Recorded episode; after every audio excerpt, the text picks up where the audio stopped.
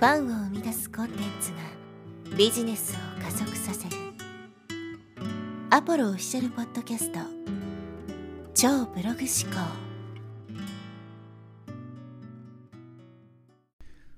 はい、えー、こんにちは、ポロです。今日はですね、えー、お店を開くという話をしていきます。なんでお店を開く必要があるのかということですけども、これは、えー、お店を開くことによって、売り込まずに売るという状態をですね、作ることができるからなんですよね。で、なんでお店を開くと売り込まずに売れるのか。これはですね、まあ、実店舗とかで考えてもらうと分かりやすいんですけど、例えば、まあ、スーパーでもコンビニでもね、いいですけど、そういうところに行ってなんか買うときに商品がバーっといっぱい並んでるわけじゃないですか。セールスしてるわけですよね。で、それに対して僕たちは、あ、売り込まれたって思うのかって話ですよね。思わないと思うんですよ。で、今度じゃあネットの世界で考えてみたときに、じゃあ例えば Amazon に行くじゃないですか。でそこで商品がずらっと並んでますよね。言うたら Amazon はもうセールスをしてるわけですよ、それは。めちゃくちゃね、たくさん商品を売り込んでるわけですけど、じゃあ Amazon に買い物に行って、あ、売り込まれたって思うかってことですね。思わないと思うんですよ。でも、その、じゃあ例えば Amazon で自分が売ってる商品をダイレクトにね、自分のメルマガのお客さんとかに販売したらどうなるかっていうと、一定数ですね、売り込まれたっていうふうに思う人が出てくるわけですね。だからお店を構えるってことはどういうことかっていうと、買う気のある人が集まってくるってことです。すなわち、そういう人に対して、まあ、商品をね、提供するっていうことは、売り込むことにならないわけですよ。売り込みっていうのは何かっていうと、商品が欲しくない人、興味のない人に対しておすすめすることを売り込みというわけであって、例えばテレビ欲しいなって思って、家電屋さんに行きますよね。で、そこでテレビがいっぱい並んでいて、で、店員の人が寄ってきてね、えー、なんかいろいろテレビについて説明してくれたら、むしろありがたいと思うんですよ。自分はテレビが欲しいと思ってるわけだから、いろんな並んでるテレビの違いとかね、っていうのを知りたいわけですよ。だから、あ、ね、商品について詳しく説明してくれてるからありがたいなって思うわけですよね。でも一方で全く興味ない、ただこうブラブラとね、歩いてる時にテレビどうですか？って言われてもね、買うつもりがないわけですよ。そこでこう、ぐだぐだと説明されたらね、鬱陶しいなとかね、って思うわけじゃないですか。だから、売ってる商品がどうこうというよりも、そこまでの状況が重要なんですよね。お客さんが買う姿勢になっているのか、そうじゃないのかってところで、売り込みか売り込みじゃないかっていうのは決まる。そしてお客さんがこう買う姿勢になっているということは、すなわち、まあ、制約率が高い状態になっているということですよね。で、ちょっと自分の商品とかを振り返ってみてほしいんですけど、お店って開いてますかね？お客さんが買いに来るような状態です。もし持ってないんだったら、ぜひね、作ってほしいんですけど、まあ、一番簡単なのはプラットフォームを使うところですね。Amazon とか Udemy とか、まあ、それ以外、ココナラとかいろいろありますけど、そういうところでお店を持つ。そうすると欲しい人が買いに来るんで、あのさっき言った売り込まずに売るっていう状態をまあ実現することはできるんですけど、できればそれ以外に自分独自の、販売プラットフォームをね、持つのがいいと思います。っていうのはですね、やっぱりネット上、まあリアルでもそうですけど、一定数そういう商品を探している人がいるからなんですね。うん。例えば何か、えー、自分がビジネスやっていて売り上げに伸び悩んでいて、もう一人でやったらどうしてもうまくいかないから誰かコンサルしてくれないかなっていうね、ふうに探す人がいるわけですよ。もう自分じゃもう手に負えませんとなった時に、じゃあ誰かにね、そう手取り足取り教えてもらって、やればなんとかね、できるかもしれないって思ってる人。そういう人は多分コンサルとかそういうのを探すと思うんですよ。単純にインプットで知識を身につけてっていうのではもう限界があるからって。ってなると、例えばコンサルティングみたいな感じで検索するわけですね。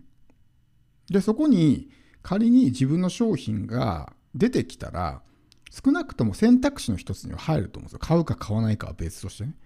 でも、持ってなかったら、持ってないというか出してなかったら、その選択肢にすら入らないわけですよ。つまり100%買ってもらうことはできないということです。なので、そういう形でこう自分の商品を持ってどこかにこう露出する。うん、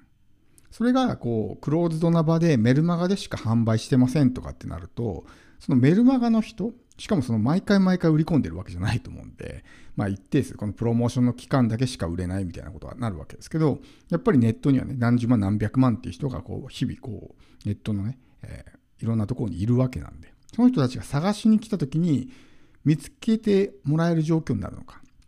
お店を構えているのかってことですね。だから自分が、例えばじゃあ何でもいいですけど、じゃあ、え、美容院とかね、髪切る、まあ、美容師をやっていたとして、ね、お店構えてれば、あ、こんなとこに美容院がある、ちょっと髪切りたいから、ちょっとここ行こうかなってなるわけですけど、それをこう看板も出さずに、自宅でね、え、自宅で、自宅美容院みたいなのやってて、しかもそれも看板も出してないから、一見すると美容院かどうか分かんないわけですよ。だから知り合いとか、あの人の家に行ったらね、髪切ってくれるよって分かってる人は来るかもしれないけど、そうじゃない場合っていうのは、こう、一般の人というかね、外部の人は一切それが分からない。そういう状態で、じゃあすいません、髪切ってくださいって来るわけがないですね。ちょっと例えが良かったかどうか分からないですけど、少なくとも商品を出してないと、そういう状態にならないわけですね。例えば自分が情報発信をしていて、すごくいいな、この人って思うわけじゃないですか。ブログとか YouTube とかね、SNS とかでいろいろ情報を発信するわけですよ。そうすると相手が見に来るんですね、自分のメディアを。この人のことをもっと知りたいなと思って、いろいろ見に来てくれるわけですけど、で、あ、商品買いたいなっていう状態ができるんですね。本当に信頼がすごく溜まっていくと。で、なんか商品ないのかなって探すけども、全然それが出てないとしたら、それって機械損失だと思わないですかね。僕はもったいないと思うんですよ。もうかなり買う気になってて、もうこの人の商品買いたいって状態になってる。でもどう調べても全然その人の商売ってる商品が見つからないってなると、そこでもう、えー、買うっていうね、行動に移ることはない。そうこうしてるうちに熱が冷めちゃって、別の人の商品を買ってしまったりとかね。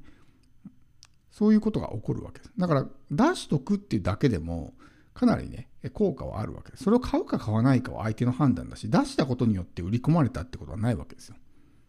うん。そのセールスをこっちがかければ、例えばメルマガの人たちに対してこういうのあります、バーンって出したら売り込まれたって思うかもしれないけど、お店を構えて待ってるだけだったら、売り込みされたっていうね、えー、そういう状況にはならないわけです。特に無形商品っていうのは、ね、作って売って売れなくても赤字にならないんだから出さないのは損なんですね。出すデメリットって基本的にないと思うんですよ。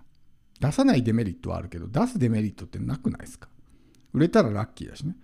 もしそれで売れて、その商品がすごく良かったら、そこで一気に信頼ができて、次の商品とかね、につながったりとかするわけなんで、僕は出さないのはもったいないと思うんですね。で、独自のプラットフォームっていうところで言うと、まあ、そういうサービスがあるので、それを使えば、全然ね、えー、お金をかけずに、まあ、商品を販売することができる。例えば無料でやりたいんだったら、 Gumroadとか Payhipとか、そういうものを使えばですね、自分の独自の、えー、オリジナルのコンテンツ販売サイトが作れますよね。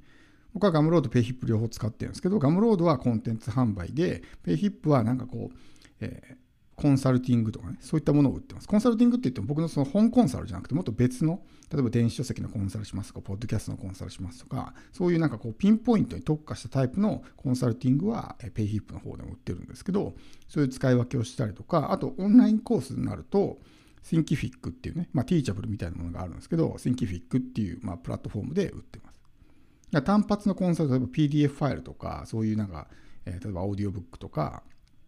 そういうま単発のものに関しては Gumroadだし、コンサルティングに関してはペイヒップだし、オンライン講座に関しては Thinkificみたいな。 Thinkificは無料で使えるんですが、かなり制限があるんで、僕は有料で使ってますけど、まあでもそういうね、お店を構えるっていうところ、しかもオンラインコースビルダーもついてるから、そのままオンラインコースも作れるので、えー、そういうふうにまあ使い分けてはいるんですけど、少なくともそういうふうに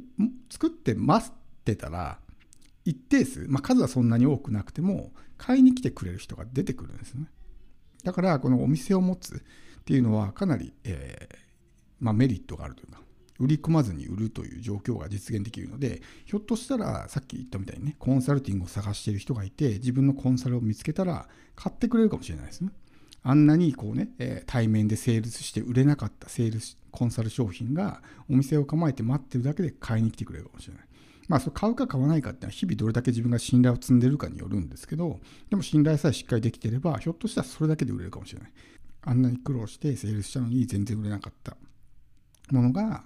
もう本当にあっさりとね、売れてしまうと。そういうことも可能性としてはあるわけです。なので、えー、まあ、プラットフォームを使うのも一個の手なんですけど、どちらかというと自分の専用のお店を構えるみたいな、ネット上にそういうね、自分のお店を置いておくっていうのは、まあ、やっておいた方がいいかなと。それとは別にまたセールスはセールスすればいいんで、お店を構えることに対するデメリットっては基本的にはないかなと。まあ、特にこう無料でできるものに関してはね。っていうふうに思うので、そのあたりもね、作っていくといいかなと思います。で、えー、 Gumroadと Payhipの、ね、使い方については僕のブログ記事があるんで、えー、概要欄にリンク貼っておくんで、 Gumroad、Payhipね、使い方知りたいって人はぜひそっちも見てみてください。